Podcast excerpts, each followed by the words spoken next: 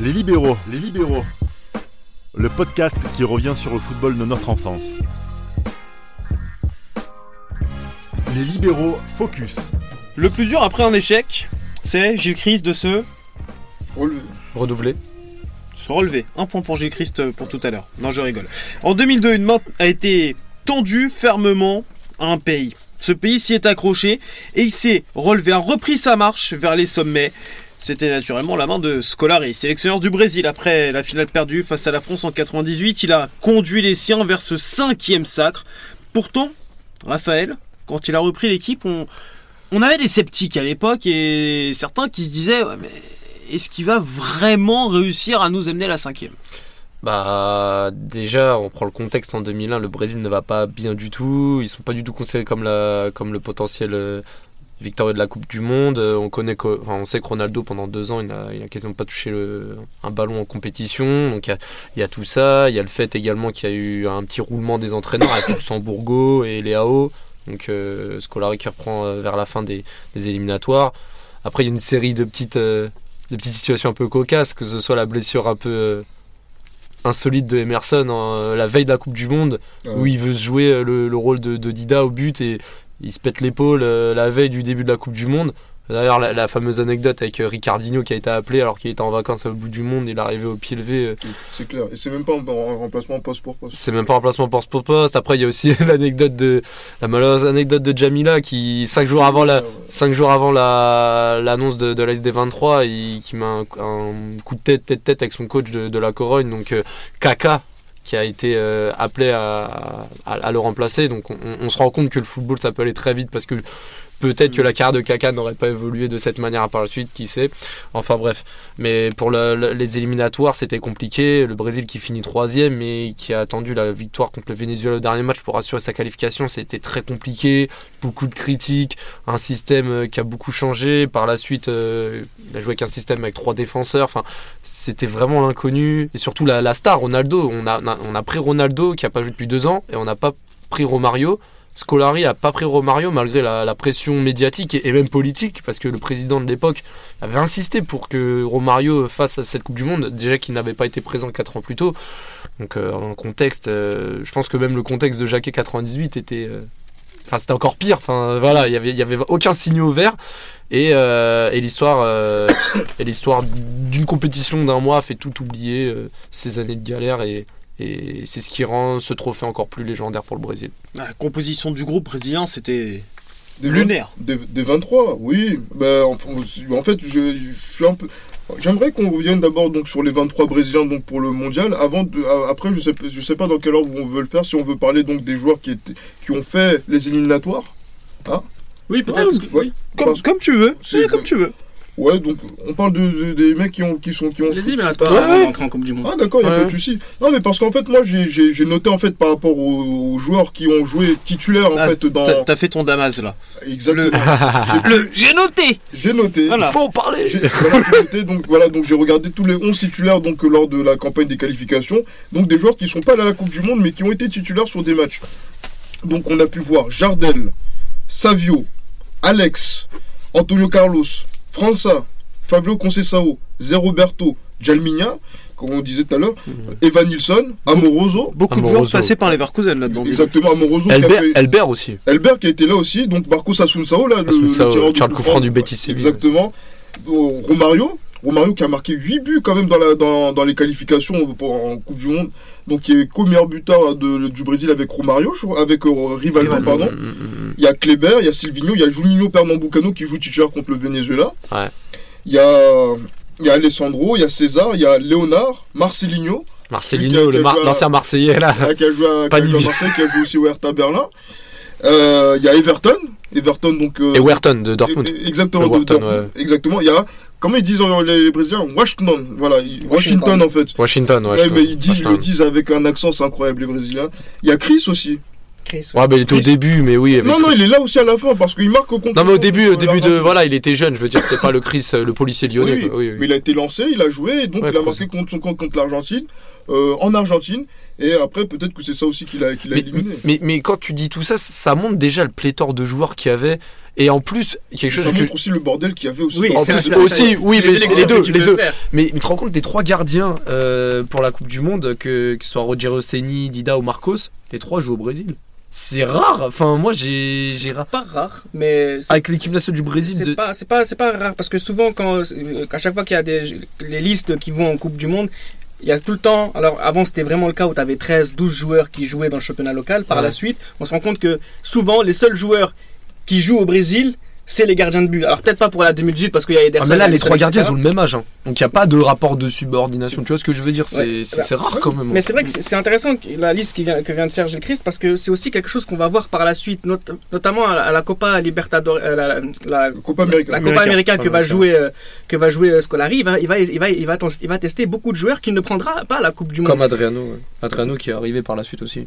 Adriano euh, non, Adriano ne joue pas la Copa América. 2004 Non, je te parle de 2001. 2001. de Ah, 2001, oh là de 2001 là. avec Scolari. désolé, avec désolé. Scolari. Donc c'est vraiment, il y a vraiment, c'est une des lectures que tu dois faire. Soit, Ouais, d'une part, on se rend compte que quand on regarde clairement le nombre de joueurs utilisés à la fin des années 90, des 90 et début des années 2000, il y a une pléthore incroyable de très haut niveau.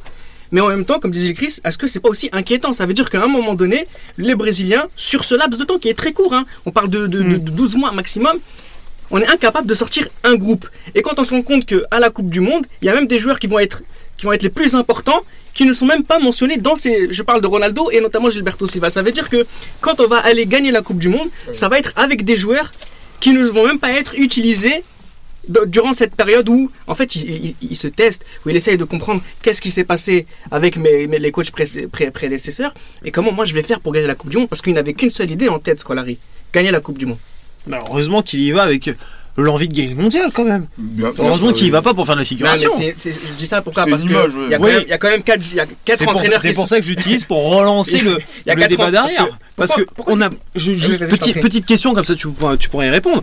Parce que quand on amène Scolari comme ça, qu'on le met sur le banc de la Seleção, c'est pas forcément le mec qui pour le grand public va pouvoir aller chercher cette Mais Coupe du mais Monde c'est- là. Mais c'est surtout que Scolari à l'époque, il avait encore rien prouvé à l'échelle internationale. Mais après, on- disons Il a- qu'il a un vécu euh, avec euh, Palmeiras, avec euh, Grêmio, qui fait Oui. qu'au Brésil, il a une- National, national. Na- nation- mais il gagne la Voilà. Copa Libertadores 99 Oui, mais national. En club. en club, mais c'est Mais légende- ça, ça pose un CV quand Mais même. la légende Scolari a officiellement commencé en 2002, on peut pas dire Oui, mais clairement, mais comment, comment un, sélection, un entraîneur de sélection peut asseoir sa légende si ce n'est que dans les compétitions inter- internationales, donc, euh, enfin internationales comme la Coupe du Monde. Donc euh, lui, pour asseoir sa légitimité en club, il a déjà fait du travail. Il est passé pas- dans tous les clubs où il est passé, que ce soit dans euh, les clubs au Brésil où il a toujours gagné, que ce soit sur la scène nationale ou, internation- euh, ou internationale. C'est ce qui a fait que voilà, on a dit que voilà, c'est l'homme qui va nous aider à faire quelque chose déjà pour nous qualifier. Après, pour, pour aller en Coupe du Monde, ce sera différent. Et notamment quand on voit le groupe qu'il a constitué avec, les, le- contexte favorable dans lequel il a pu justement faire en sorte que voilà que ce groupe puisse évoluer pour aller à la, Coupe du Monde notamment en se passant de Romario qui est même allé jusqu'à pleurer devant la à la télé brésilienne pour demander son retour non, de- demander de son retour pour aider l'équipe, euh, on voit qu'il y a une- vraiment une vraie force de conviction et aussi une légitimité qui, sur laquelle il s'assoit par rapport à son vécu en club. C'est c'est pas évident en fait. Quand je dis euh, il veut absolument gagner la Coupe du Monde, évidemment c'est le Brésil, il le dit lui-même, les Brésiliens n'ont pas le droit d'être deuxième. Et ce qui est intéressant, c'est que le contexte n'est absolument pas favorable pour que le Brésil gagne la, la Coupe du Monde avec Scolari à sa tête. C'est le quatrième entraîneur en un laps d'une dizaine de mois, et c'est un joueur qui va mettre de côté Romario, par exemple. Et c'était vraiment inconcevable. J. Chris l'a rappelé tout à l'heure, il termine meilleur, but, enfin, meilleur buteur brésilien à égalité avec Rivaldo avec 8 buts. On peut pas se permettre. Moi, j'arrive pas à concevoir aujourd'hui qu'on mette pas Romario dans la liste. Et les Brésiliens non plus. Ça veut dire qu'à un moment donné, quand Scolari sortait dans la rue, il pouvait se faire agresser à n'importe quel moment. Les gens le huaient, les gens le bousculaient parce que ne prenaient pas Romario. Justement, pour, en plus pour un joueur qui a quoi 35-36 ans quand même donc euh, à, à- à l'époque donc c'est à dire que voilà donc c'est pour c'est pour dire que à quel point on doit rappeler des joueurs qui ont joué la Coupe du Monde 1990 14. ou jou- même 90 Ouais, il était là en 90 il était sur le banc. Donc c'est à dire qu'on va prendre quelqu'un qui était là dans la dans le siècle précédent donc euh, voilà donc en, en 90 en Italie pour jouer la Coupe du Monde 2002. Et Ça veut dire que on était le vraiment dans défi- une. le défi auquel a dû faire face Scolari à ce moment-là est extraordinaire. Et c'est intéressant aussi dans le choix des hommes qu'il a fait. Parce qu'il prend pas Romario. Donc il a pris des gens à sa place. Bah, il prend par exemple euh, le joueur qui a marqué un doublé contre le Venezuela. Edilson. Non, c'est pas Edilson. Luisao, Luisao, Luisao. Luisao, Luisao, Luisao, Luisao Luisao, Goulart c'est qui marque deux fois, qui marque le deux buts le jour de Ouais. son anniversaire. Comment tu peux objectivement, objectivement, dire à ce joueur-là qui t'a qualifié? Parce que aussi ils finissent troisième. C'est pas, c'est pas catastrophique, etc. Ça paraît pas Mm. catastrophique, mais ça l'était. Mm. Ils finissent, trois- ils les qualifient. Tu peux pas décemment lui dire, je peux pas te prendre.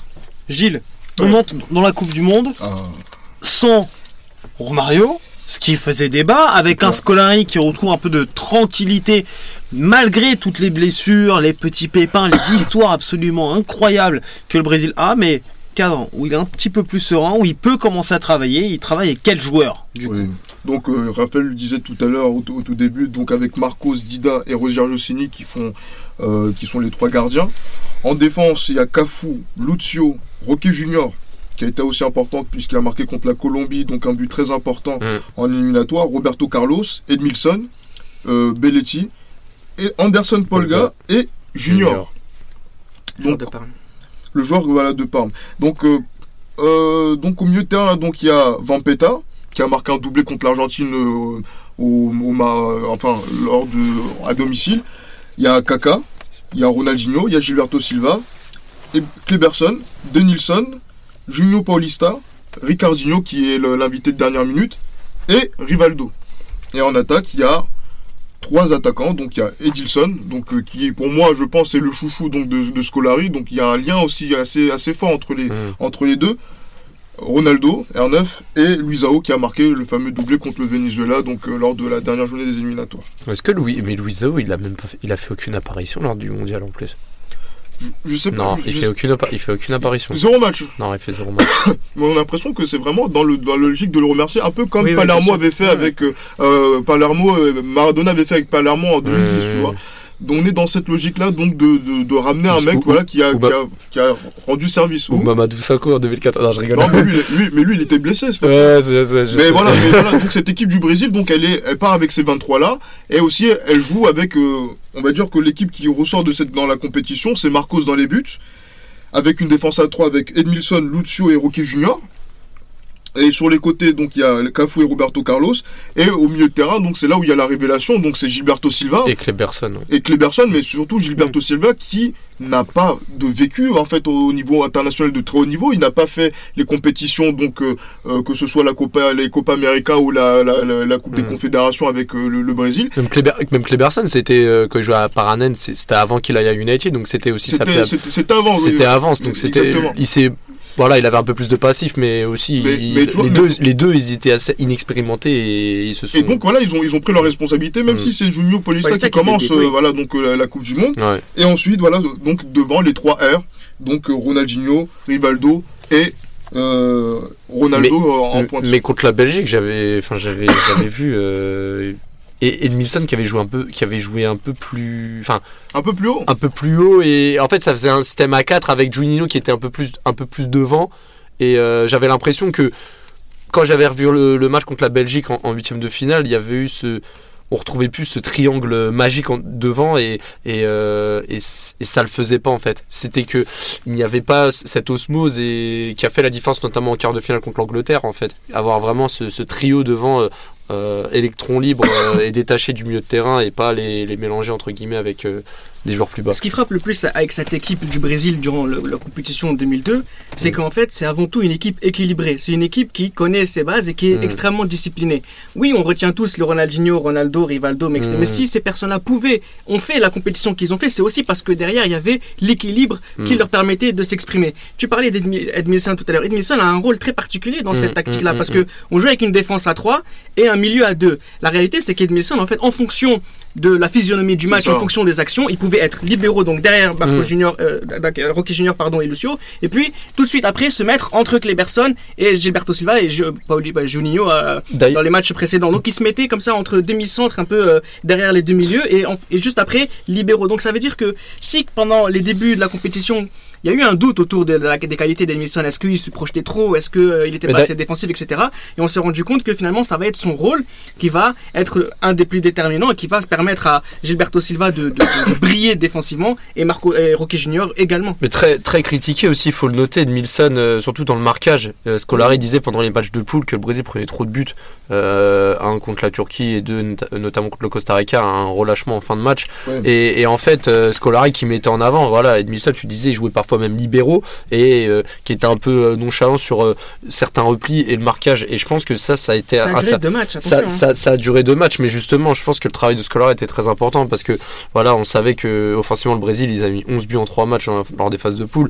Euh, mais il fallait vraiment noter aussi que, comme tu disais, que les trois de devant, s'ils pouvaient briller, c'était c'était aussi grâce à cette solidité défensive. Donc il fallait, il fallait, il fallait garder cet équilibre justement pour, pour, euh, pour avoir cette, euh, cette largesse Parce offensive. que quand le cliché qu'il y a autour des Brésiliens, c'est ce fameux Joga Bonito. Et ça Mm. vient beaucoup plus facilement quand on voit une équipe brésilienne championne du monde avec Ronaldo, Rivaldo, Ronaldinho.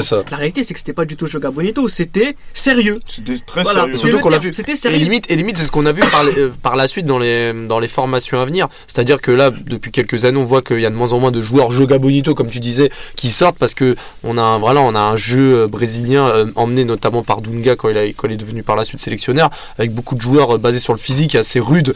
Et là, je pense. Que la part, va dire, de, joueurs physiques et rudes a, été un peu trop, mise en avant. Donc, donc voilà, que ce soit en 2000, en 90, en 80 ou aujourd'hui, la solidité brésilienne fait, fait, part, fait vraiment part euh, euh, de, de, de cette victoire et tout aussi importante, voire plus que, que, que la, la folie offensive. On va reprendre quand même le calendrier suivi par le Brésil sur cette Coupe du Monde, reprendre un petit peu les matchs. D'abord une, une phase de groupe où on voit le, le sérieux, mais ça a mis du temps quand même à se mettre en Surtout que marche. c'était un, un groupe assez, assez euh, facile, hein, on va pas, Accessible. on va pas, Accessible. oui, on va dire Avec- accessible. Avec un match compliqué dès, Contre la le- Turquie. dès- La dès- Turquie. dès- dès le début. Donc, euh, Ouais. c'est-à-dire que voilà, d'entrée, voilà, il faut, faut être, euh, il faut être rentré dans la compétition de la meilleure des manières. Et bon, c'est vrai que voilà, donc euh, les, les Turcs ont posé beaucoup de difficultés aux Brésiliens. Ils, ils ont reconnu eux-mêmes qu'ils avaient aussi une grande crainte, les défenseurs de, de, de d'Akan Soukour, Mhm. que voilà, qui donc qui, donc qui, qui connaissaient la, la qualité. Et après, il y a ce but d'A- d'Hassan Sass qui, qui justement donc met tout en, en doute parce que voilà, vous rentrez à la mi-temps avec 1-0 avec la France qui perd en début de tour, en début de tournoi avec les, les, les, les- la plupart des grandes nations qui au fond allez une, presta- une prestation mi mi mi raisin. Donc là, tu rentres avec le doute. Mais après, il Mm.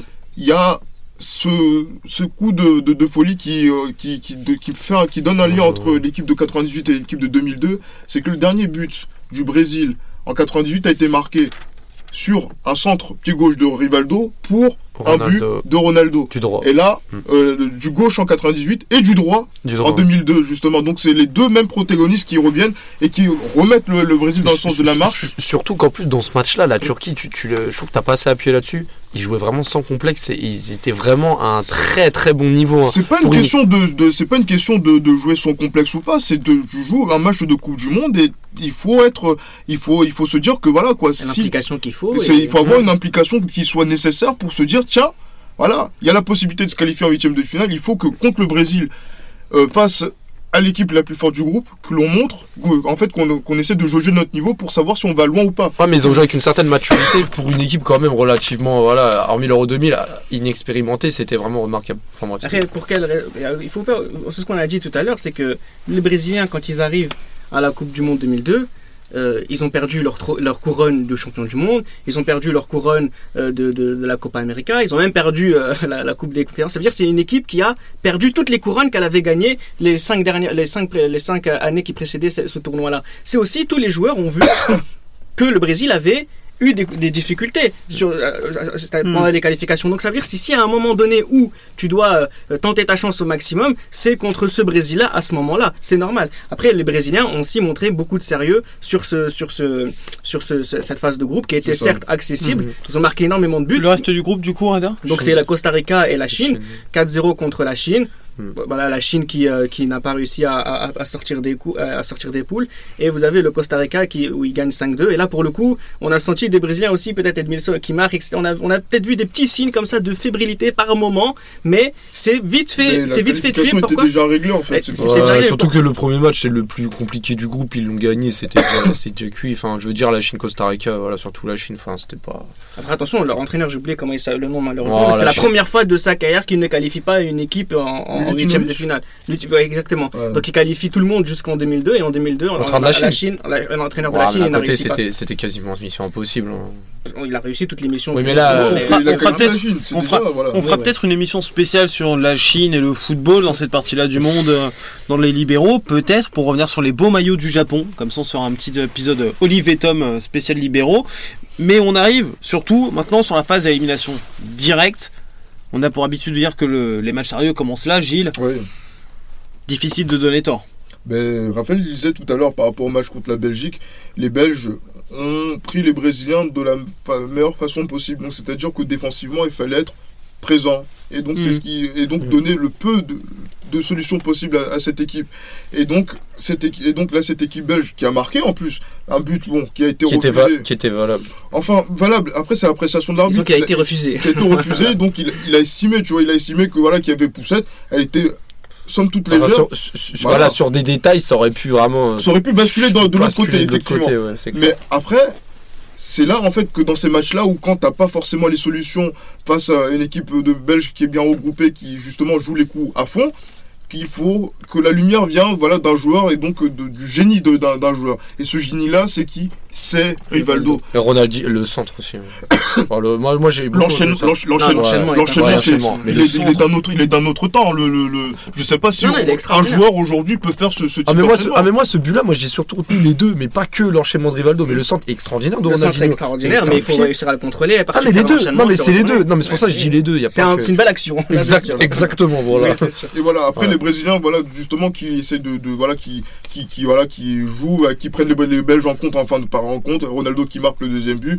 Et après, il y a ce match important qui, voilà, contre les Anglais, où, voilà, donc, euh, qui est le match le plus dur, où même, voilà, donc, euh, il y a aussi des absences défensives. Bah Lucio. Voilà, Lucio qui fait, voilà, qui donne le ballon à, à Owen, cadeau, Cadeau. et qui, qui, qui, qui va marquer. Et après, les Brésiliens, encore une fois, c'est cette rigueur qu'il y a donc dans, dans, dans, dans cette dans l'axe donc dans au milieu, en défense au milieu qui permet justement à partir de la récupération de Roquet Junior euh, sur Beckham ouais. voilà qui fait qui, qui permet de, de voir de Mais voir ce cette équipe qui part justement sur le but de Rivaldo avec Ronaldinho qui mystifie Ashley Cole Mais, mais, mais ce qui est. euh, en fait, ce qu'on renote, c'est que le huitième de finale, voilà, les trois de devant ont tous été, on va dire, un marqueur important sur un match. En huitième de finale, comme tu dis, c'est un exploit de, de Rivaldo. En quart de finale, c'est Ronaldinho, que ce soit sur l'égalisation, le, le coup d'éclair et le coup franc. Puis en demi-finale euh, et en finale, euh, R9. Donc euh, Ah, donc oui. euh, c'est ça qui a été vraiment Alors, incroyable. le même but qui met euh, le but de Romario contre la Suède en 94 c'est Exactement que- le même. Exactement, le même. exactement 5 Exactement. joueurs et un pointu La résurrection hein, de, de R9, Raph. Oui, bien sûr. Et on, et on a une petite anecdote aussi sur, euh, sur sa coupe de cheveux qui apparaît à partir des demi-finales. Monsieur anecdote ce soir. Ouais, hein, monsieur cet après-midi ou ce matin, Raph. C'était la, la fameuse coupe qui avait été faite parce qu'il avait eu une, une petite douleur euh, après le, le Ouais, Brésil-Angleterre et Le Dida. Dida qui l'avait rasé euh, le lendemain pour lui dire écoute, moi ça me saoule les médias, il faut que parler de ça. il faut faire vais- diversion On va faire diversion, fais-moi une coupe horrible, au moins on va parler que de ça et je vais être relax pour la demi-finale. Puis au final, euh, demi-finale, il, il marque un but vraiment au sol, en solitaire et euh, le doublé un euh, match qui est très très deux- très dur et, et, et, et, et- et le, et la finale euh, très défensive. Il a eu deux occasions de but.